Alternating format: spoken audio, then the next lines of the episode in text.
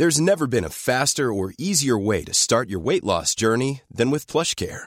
PlushCare accepts most insurance plans and gives you online access to board-certified physicians who can prescribe FDA-approved weight loss medications like Wigovi and Zepbound for those who qualify. Take charge of your health and speak with a board-certified physician about a weight loss plan that's right for you.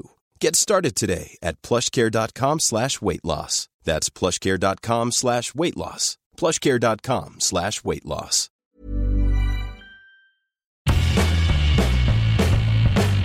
Hola a todos, esto es Sin Comentarios, el programa con los temas y noticias que a todo el mundo interesa y las opiniones que nadie pidió.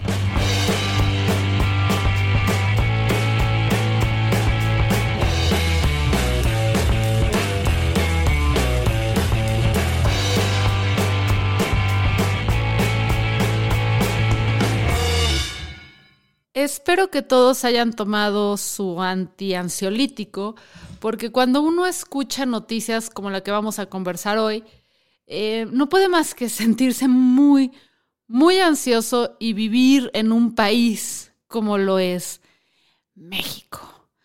Básicamente resulta que los militares que estuvieron, o sea, básicamente, perdón, resulta que sí hubo militares implicados en la desaparición de los 43 estudiantes de Ayotzinapa, que las autoridades probablemente lo sabían y aún así, aún así no pasó nada, porque al fin y al cabo vivimos en México y aunque este gobierno ha sido pues en parte responsable y hay que agradecerle en facilitar la información para que la verdad real destape a la verdad histórica, que, o sea, sí, que ahora que la verdad histórica cambió totalmente su significado, eh, pues seguimos como preocupados de que algo así pueda pasar en nuestro país. Entonces, para aquellas generaciones jóvenes, aquellas generaciones que hace prácticamente ocho años, 2014, eh, todavía eran jóvenes, ilusos y no se torturaban a sí mismos leyendo o escuchando las noticias. Vamos a recordar brevemente qué pasó.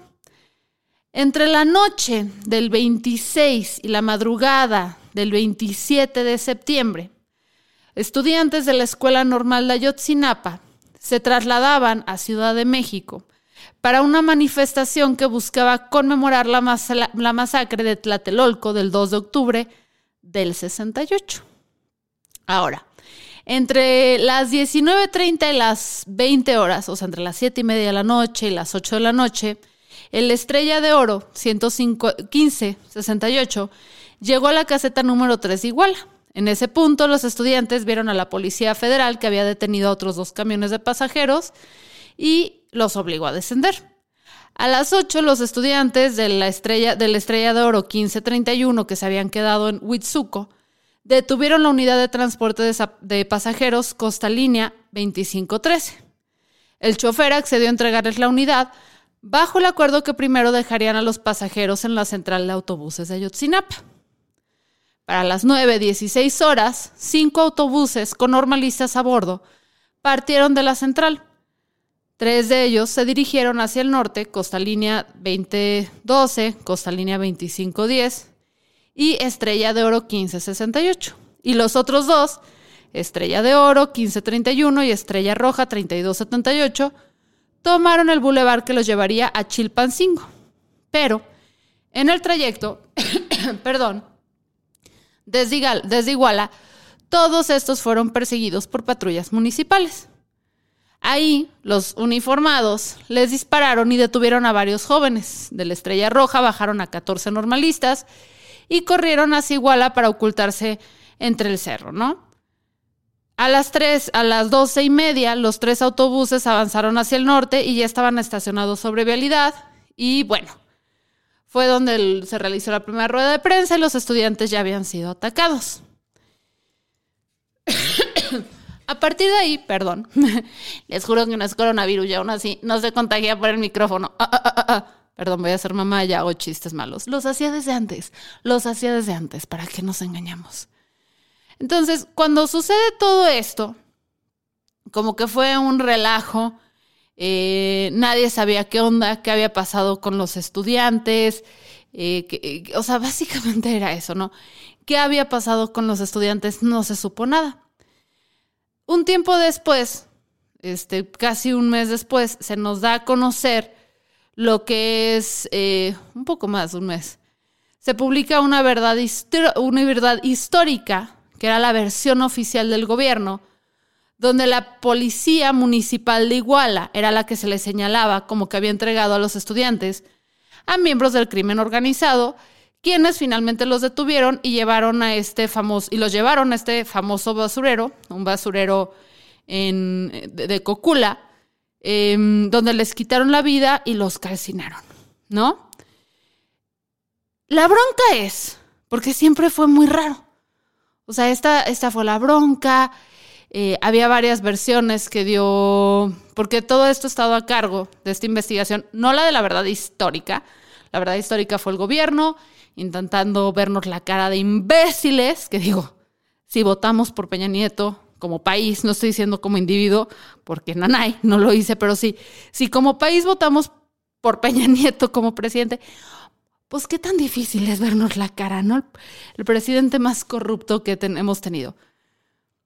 Paralelo a esto, se hace una investigación apoyada por organizaciones que apoyan a los derechos humanos y todo esto, por un grupo así que son como los Avengers de la investigación médica forense, básicamente es esto, que se llama el Grupo Interdisciplinario de Expertos Independientes que está patrocinado por la Comisión Interamericana de Derechos Humanos. A ellos se les asigna la peligrosa y muy importante misión de ponerse a investigar qué carajos había pasado.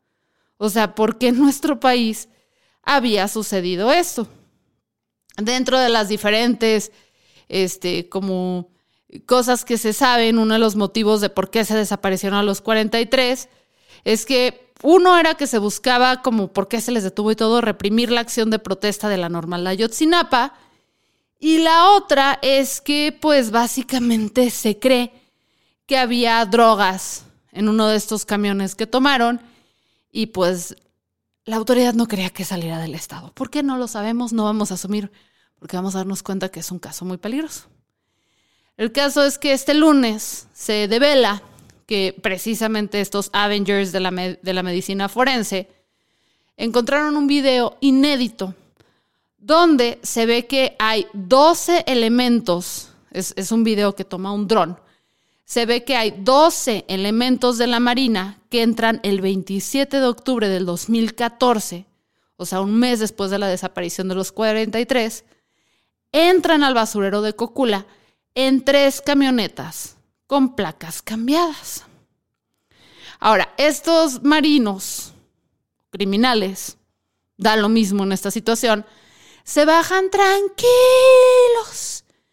Y tranquilos bajan con ellos bultos blancos de los vehículos. Después de esto, como que el dron hace un paneo y vemos nada más que hay como una fogata, ¿no? Media hora o 30 minutos después de que los marinos se van, llega un helicóptero oficial. Escuchen bien.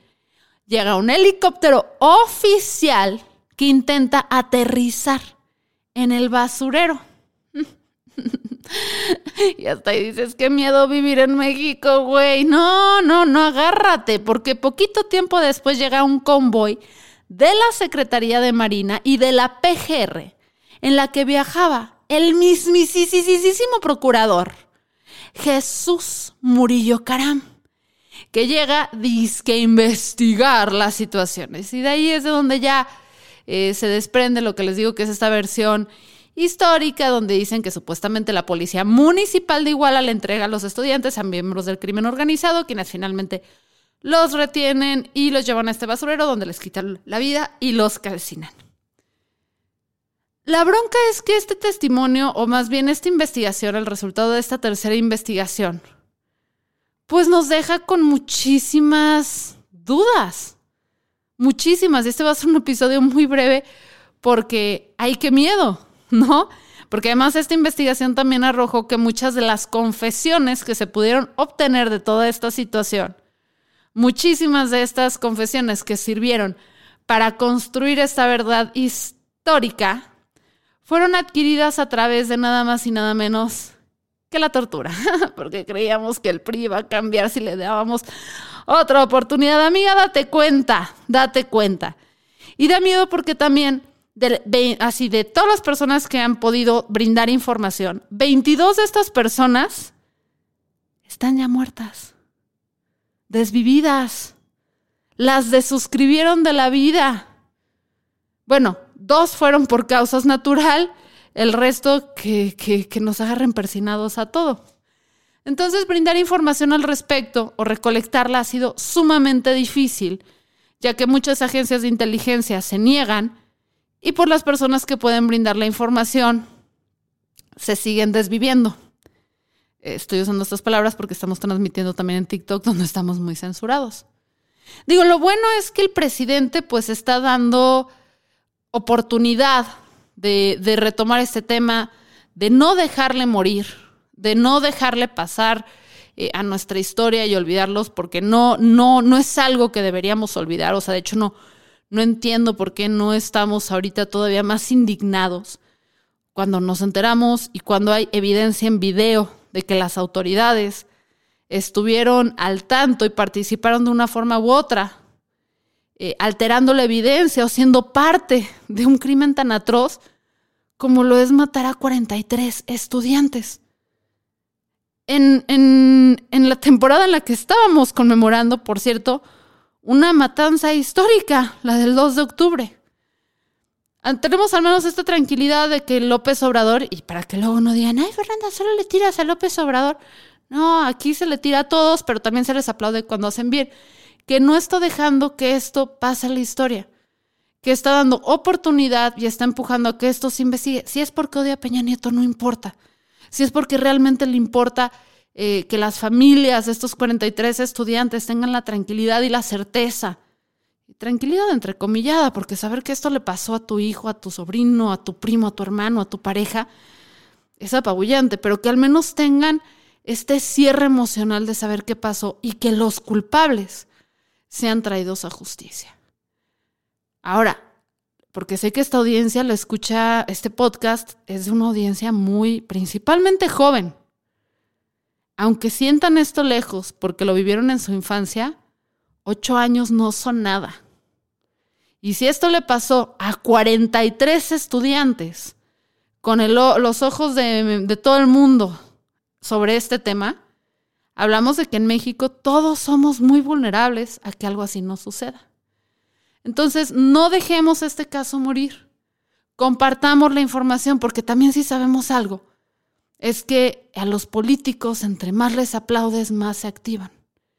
Entonces, si nosotros mantenemos este tema vivo en redes, a través de discusiones, de cuestionamientos, etcétera, etcétera, tenemos más posibilidades de que las autoridades sigan persiguiendo la verdad y que aquellas personas responsables por estos hechos, aunque sea el presidente, expresidente, perdón, sean llevados a la justicia. Esto fue sin comentarios, perdón por casi cerrar con la semana en una nota tan oscura, pero este es el México que vivimos. Y si no traemos luz ante estos temas, la oscuridad va a seguir ganando. Yo soy Fernanda Dudet y gracias a los patrones de este proyecto, que es gracias 100% a ustedes y su dinero, que esto puede seguir existiendo y yo puedo seguir compartiendo mis piensos sobre estos temas con ustedes. Chao.